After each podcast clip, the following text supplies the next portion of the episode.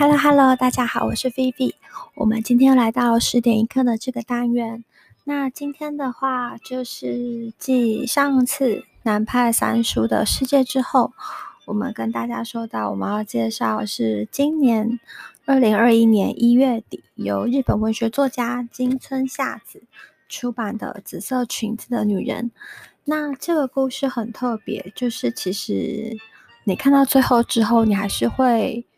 忍不住再从头翻阅一次前面数十页，然后来确认一下自己的想法是不是正确的。但不过说实在的，因为我们都不是作者，所以我没有办法单就我所思考逻辑来给这本书一个我觉得可能是适当的一个结局。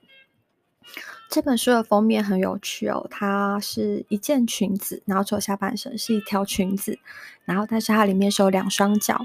我想这也是为什么就是在网络上许多人阅读完这本书之后给的评呃给的参考的评论，可能是说它会不会是一个精神分裂或者是双重人格的故事。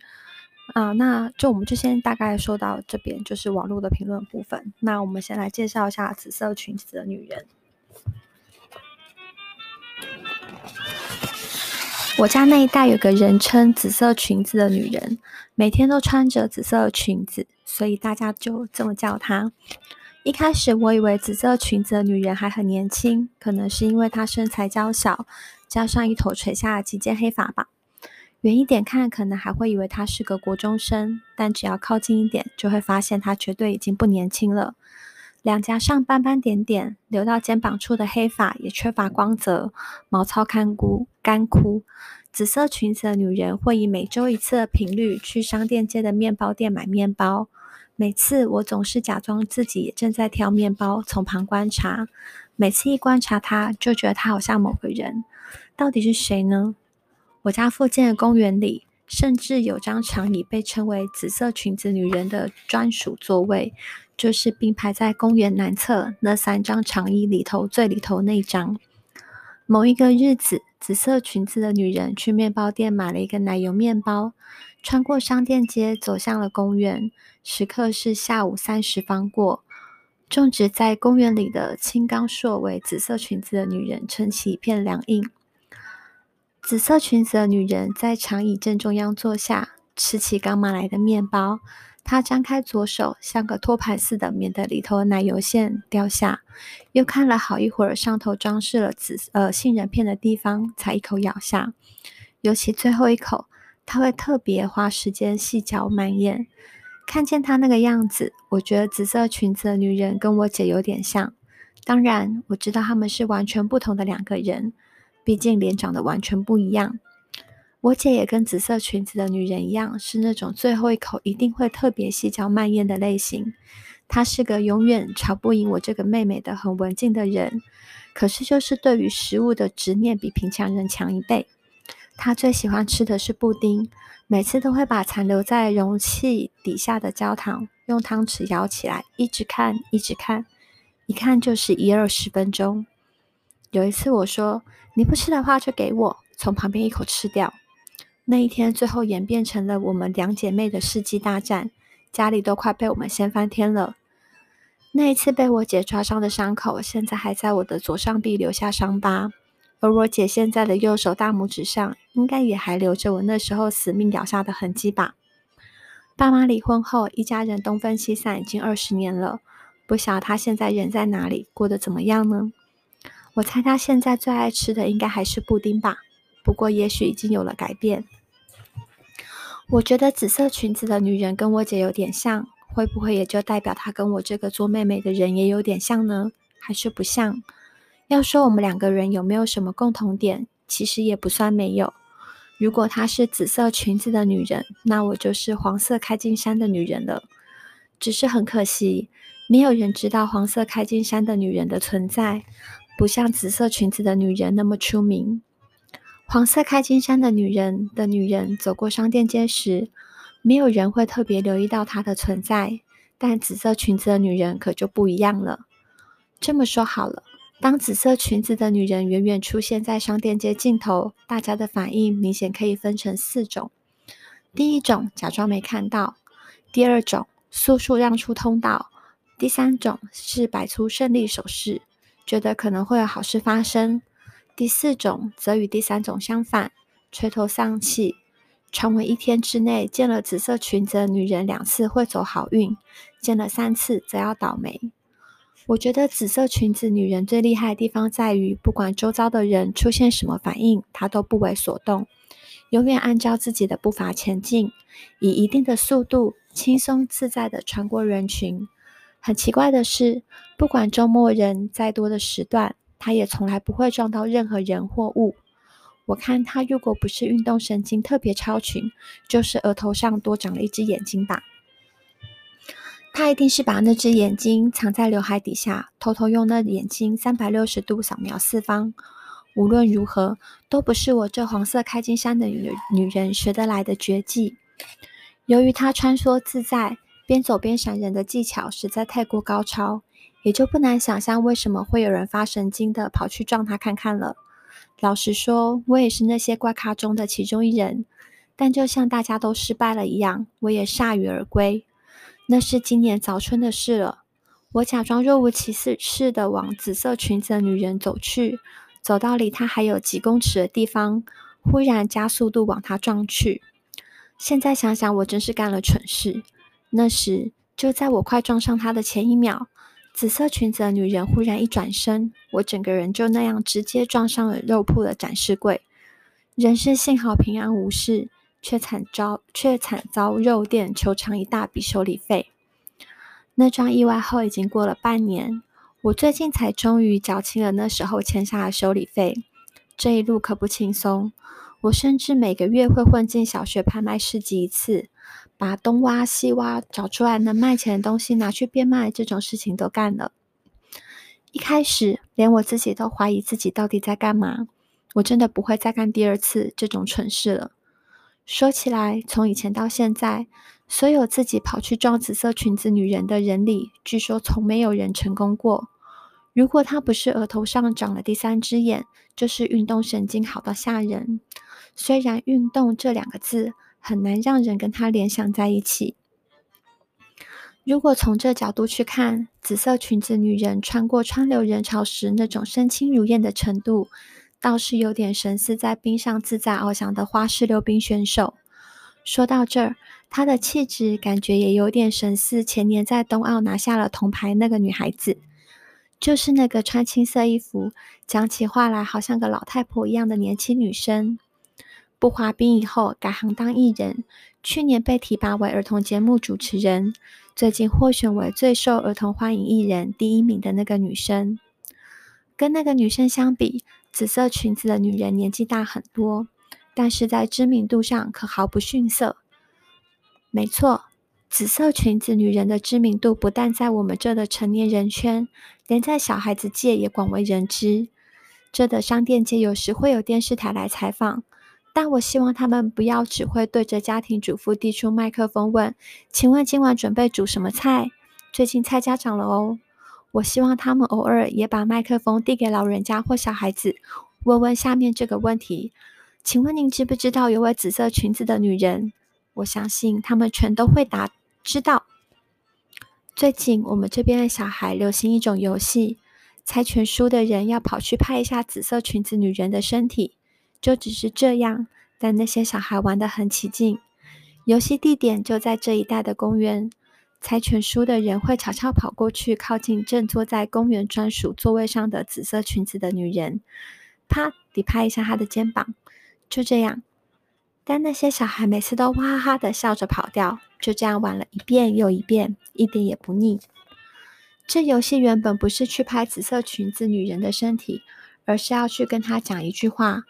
猜拳输的人晃呀晃的跑到紫色裙子女人的面前。说句你好，或是 hello，就这样，光这样就能让他们嗨翻天。每次那些小鬼头一跑去跟紫色裙子的女人搭讪一两句话，马上吱吱喳喳的笑着跑开。最近才改了这规则，理由是因为腻了。不管是打招呼的或是被打招呼的，都腻了。从小孩子的嘴巴能蹦出来什么？不外乎你好，或今天天气真好这一类，半点新意也没有。硬要想新招的话，则蹦出一句 How are you？无聊死了。连游戏刚开始时，永远把脸朝下、一动也不动的紫色裙子的女人，也逐渐打起了呵欠。不然就玩指甲，出现一些明显无谓的动作。有时她会一脸无趣地拔着毛衣、毛衣、毛衣上的毛。那样子看起来真像在挑衅那些永远变不出新花招的小鬼。为了打破僵局，小鬼头们围成一圈，额头抵着额头，想出了这个新招，已经逐渐成为常态游戏。目前还没有听说有谁腻了，猜拳声听来也很热烈，赢的人会跳起来欢呼，输的则悲喊哀嚎。那些小鬼头们猜拳的时候，紫色裙子的女人只是静静坐在她自己的专属座位上，双手摆在膝上，目光朝下，好像还没习惯这个新玩法。不晓得每次她的肩膀被啪的打了一下的那个瞬间，究竟是什么感觉？之前我觉得紫色裙子的女人有点像我姐，但应该是我搞错了。她也不像以前是花式溜冰选手的那个明星。紫色裙子的女人其实是像我小学时代一个叫做小梅的朋友，一个老把长发绑成了辫子，用红色发圈绑起来的女孩。小梅的父亲是中国人，小学毕业典礼即将来临的某一天，他们全家人搬回了他父亲的故乡上海。紫色裙子的女人静静坐在长椅上不动的那副模样，看起来就像小梅以前看着我们上游泳课时候的样子。他其实也不看我们游泳，总是低头玩着自己的指甲。自从他搬回去中国后，我们就疏远了。难道他又搬回了日本，就为了来见我？对了，紫色裙子的女人住在哪里？我老早已经调查过。她住在公园附近的一间老旧公寓里，离商店街当然也很近。那房子的屋顶上有一部分覆盖着塑胶布。室外梯扶手早已锈成锈成了铁褐色。紫色裙子的女人从来不握扶手，她总是身体前倾的往上爬。最里头那间二零一号房，紫色裙子的女人就是从那房间出门去上班的。只不过她不是一年到头都有工作，有时候有，有时候没有，工作也换来换去。有时才觉得她怎么好一阵子都没工作了。有时又见他一连好几个月都出门上班。我翻了一下手边目前为止的记录，去年九月他有上班，十月没有，十一月的上半个月有，十二月也是一样，只有上上半个月。今年他从过年的一月十号就开始上班，二月也上班，三月也有，四月无业，五月除了黄金周以外，他都有出门上班。六月有，七月有，八月只有下半个月。九月没有，十月有时有，有时没有，然后现在是十一月了，他大概没工作了。我想跟他交朋友，可是该怎么做呢？要是忽然跑过去跟他搭讪，感觉也很怪吧？紫色裙子的女人这一辈子大概都没有碰过有人忽然问他要不要跟我做朋友。对啊，我也没有，大部分的人应该都没有。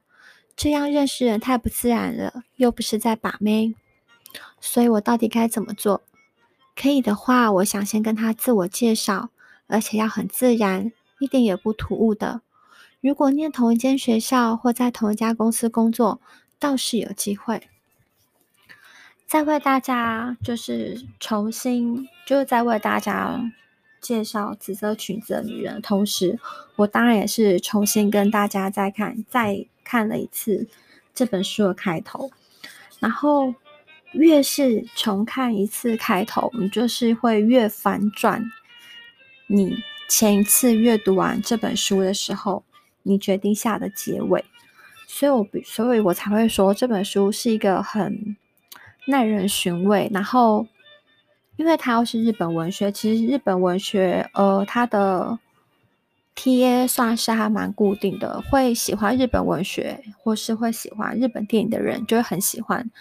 那不会喜欢的人，一般都就很界限就会画得很清，他就是不会接受呃日本文学或日本的电影，不是说什么呃过去历史造成原因，就单纯是日本文学的叙述故事的手法，还有像比如说日本电影很缓慢的步调。那这边呢，我们刚刚前面讲到，就是。这本书里面的我是一个黄色开金衫的女人，然后她想要认识这在这个商店街最有名的紫色裙子的女人。她为了要认识她，她决定介绍她一份工作，然后那份工作呢是来跟黄色开金衫的女人一起上班，因为只有一起上班，她才有机会跟她交朋友。然后，当然，他的目的有达到。紫色裙子的女人就到了黄色开金衫女人工作的饭店这边一起工作。但是，他刚开始上班的时候，其实是非常不顺利的，因为他从来没有像在这么多人的场合跟大家一起工作过。而且，从前面在介绍这本书的时候，大家应该可以发现到，黄色开金衫的女人根本是。无时无刻的都在观察紫色裙子的女人，甚至会让读者一度认为说，也许紫色裙子的女人根本没有存在，一切都是黄色开金衫的女人她幻想出的另一个角色，然后可能是由她自我自我脑海中的另一个潜在人格，因为他们是一个非常完全相反角色，比如说。呃，黄色开金衫的女人很想要就是个固定工作，因为她想要介绍紫色裙子的女人到她工作的地方上班。然后再就是整个商店街的人都认识紫色裙子的女人，但她其实性格非常的怪异。然后黄色开金衫的女人反而没有人认识，因为她非常平凡，就和我们一样，就是一般的工作，然后没有呃。特别引人注目的外表，或者是一些很诡异的举止，但是这个故事本来收尾的时候，我真的觉得，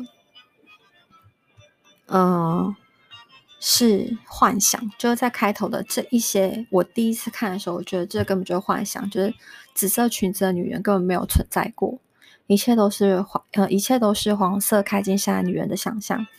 但是当我阅读到中间，就是紫色裙子的女人也在饭店工作的同时，她开始所有的个性跟行为举止都非常的具体化，而且很明显，她有她个性上的特色，然后包括她后来衍生出的一个让人觉得不可思议的爱情故事，甚至是她跟同才之间的相处，都跟黄色开金衫女人原本预期的不一样。到这边的时候，我到这本书的中间的时候，我是觉得说，诶，它好像是真的存在。可是如果我们换个角度来想，当然它也有可能就是一样，是从黄色开金衫女人她脑海中想出了另一个人格特质，就是完全跟她相反的。可是如果只是一个幻想出来的人，他不会，呃。可以演变到说，哦，他们是真的有在其他人旁人，在旁人就是其他的同才们之间，会对紫色裙子的女人是有印象的，甚至是跟她一起工作。这些人，如果他今天只是一个虚构人格的话，大家不会知道说他是真的。而且，紫色裙子的女人最后失踪了。而且他失踪的原因，其实，在书里面一直有非常多的蛛丝马迹，是可以让读者在回过回过头去从头阅读一次的时候，就发现他们两个人之间的存在，并不是所谓相辅相成，也不是相互依赖。黄色开金衫的女人一开始的确就只是想要跟紫色裙子的女人当朋友。我觉得会想要跟他当朋友，有很大一部分原因是紫色裙子的女人的，呃，这个人物的存在是受人注目的，和没有人知道红色开金衫的女人这件事情刚好是一个对比。然后再就是紫色裙子的女人离开这个故事范畴的时候，也是因为一些其他的事故导致她被污蔑。而这些事故，当你在阅读这本书的时候，你会觉得没有什么好怀疑的。可是，只有你在从头看一次的时候，你会发现，其实魔鬼真的就是藏在细节里。他一开头，这个黄色开金衫女人就已经说过她会做哪些事，她的性格特质，包含她不引人注目，或者是她为了要赚钱不择手呃不择手段等等，其实都已经为整本书，甚至可以说是开头十分之一，就为了后面的十分之八。都下了一个很完美的注解，只是当你在看的当下，你一定会是被作者牵着故事的方向，呃，故事轴的方向前进，所以你会忽略这些细节，一直到最后收尾，他其实也是留了一个很，我不能讲它是一个很深的伏笔，因为。真的就是因为紫色裙子的女人，所以才会导致大家开始注意到黄色开金衫的女人。所以一开始他是真的想跟她做朋友吗？还是他只是希望透过她来让其他人注意到自己，或者是包含连发生促使呃促使紫色裙子的女人离开这个故事线的这个意外？会不会都是黄色开金衫的女人的安排？我觉得这个都是大家在看这本书的时候可以仔细思考的地方。可是这这本书真的是第一次看的时候会看的不知道他想干嘛。我必须说，我第一次看完的时候，我真的不知道他想干嘛。然后我有从头再看前面的大概是五分之一，有再看一次。就是我一看完结尾的当下，我就回去翻了五分之一。然后那时候我还是觉得有点困惑，然后一直到今天这一集介绍到这本书以后，我等于是在把，就是我刚刚就是介绍给大家那一 part 又再看了一遍，也就是第三遍了，我就恍然大悟了。所以我觉得这本书的开头就是一定会被大家翻到烂，因为你后面所有困惑点，其实答案都在最前面，只是因为前面已经过了，所以你就忘了。那就顺着故事走，然后你就忽略了，其实你早就已经知道真相的存在。那今天跟大家介绍这本非常玄妙紫色裙子的女人呢，主要是因为它刚上市，然后我也没有接触过这个作者的小说，所以跟大家一起做分享。那至于喜不喜欢，或者是它适不适合，嗯，呃，首先第一个我只能帮它分类说，它不是一个悬疑小说，然后。它也不是一个推理小说，然后它当然不是一个爱情故事。你说，因为紫色裙子的女人消失了，所以她不能被当做一个悬疑故事吗？没有办法，因为其实它故事非常清楚，然后非常条理分明，只是我们被作者叙述故事的手法牵引，所以你会绕在那个漩涡里走不出来。我只能说，它是一个就是很日本文学的文学，然后日本文学一向都还蛮神秘。其实就连村上春树早期的作品也都是很摸不着头绪。然后或是像我印象很深的是，比如说《家畜人鸭服》，然后《树上的草鱼》，或是《石黑一雄》，然后嗯。总而言之，其实，在日本文学里面，像我就比较喜欢村上春树后期的作品，大概是《E.Q. 八四》之后。然后我最喜欢的是《没有女人的男人》吗？我等一下，我确认一下。村上春树，村上春树，我是到很后期才开始。每一本都有看他的书，那我看他的第一本书是《遇见百分百女孩》，当然就是这个从书名就是很迷人嘛，对，所以大家一定都会看这本书。然后但是我那一本的话，我也就只有喜欢遇见百分百女人女孩的那个章回哦。然后我真的开始喜欢村上春树，是从没有女人的男人们开始，然后到近期他出的这一本。呃，第一人称的单数我也很喜欢。我后来发现，其实我本来在看呃中文创作的时候，我是不喜欢散文，也不喜欢短篇文集。但是在看村上春树的故事的时候，我后来发现，原来我是喜欢短篇小说的。然后呃，比如说像几本巴娜娜，就是也是以短篇小说，也他也都是很擅长短篇集。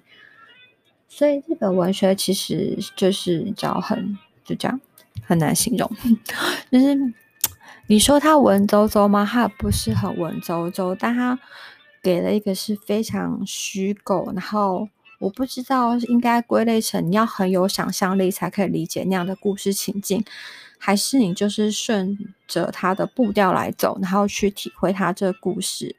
然后再就是，他们常常会有一些很奇特的幻想，像我刚刚讲到《家畜人家福》也是。我还记得我那时候看的时候，大概是五专，是七八岁的时候，我那时候冲击很大，毕竟我还年轻，就看到《家畜人家福》的下风，他说，这什么？然后后来又看到树上的草鱼的时候，也是想说，天哪，我刚刚到底发生什么事？对，然后后来我发现说，原来日本文学是比较适合。嗯，可能你是过二十七八岁，或是三十。如果你希望有一个，呃，就是在你的年龄划分上，你阅读的书的种类会改变的话，我还蛮推荐像刚刚这些很出色的作家的作品，在你三十岁以后阅读，你可能会比较能够理解。当然，也因为他们的。呃，手法也改变了，所以他们的故事情节会变成比较贴近生活。然后那些幻想，在你的在你经过人生历练之后，你会变成比较可以接受。所以我们也是会有一集要介绍村上春树的新书，就是第一人称的单数。不过下一集的话，我想要先跟大家谈一谈之前很沉重的一本书，是林奕含的《房思琪的初恋乐园》。这本书那时候卖得很好，当然它卖得好是在一个很悲伤的事件底下的原因。这本书我那时候看完的时候，我觉得很沉重，我甚至写了一段话，就是嗯，华丽的辞藻，你也没有办法去掩盖一个很丑陋的事实。虽然这个事实后来大家就是你知道。大人民总是很健忘，他最后就不了了之了。那我们也没有人，也没有人，或是有办法再去追究当时的事件，或者是这本书它是一个日记、一个自白，或是一个幻想，这我们都已经不没有办法，也没有办法可以知道。但我必须说，这本书其实是。当你觉得人性一切都很善良，或是人生太快乐的时候，你可以看一下房思琪的初恋乐乐园，他很赤裸的描述了很多我们你可能知道，但是你却你可能知道，你也想象过，但是你却没有正视过的一些问题。这是我们下一本会介绍的。然后我刚刚想到一本书，我很想跟大家讲哦，有，因为我在那个博客来买了《天桥上的魔术师》，所以我们。在说书人的这一季里面，会有一集要介绍《天桥上魔术师》，原因是昨天本周新上映的第六集《影子》这个故事我非常喜欢，然后我相信大家也知道，它其实在影射玫瑰少年叶永鋕的事件。那因为这个事件，所以我会介绍《天桥上魔术师》这本书，到时候是希望大家可以敬请期待。那我们今天就先到这里喽。希望虽然下一集的故事内容会很沉重，但还是希望大家会满心期待的，一起来重温一次房思琪的初恋乐园。谢谢大家，晚安，See you。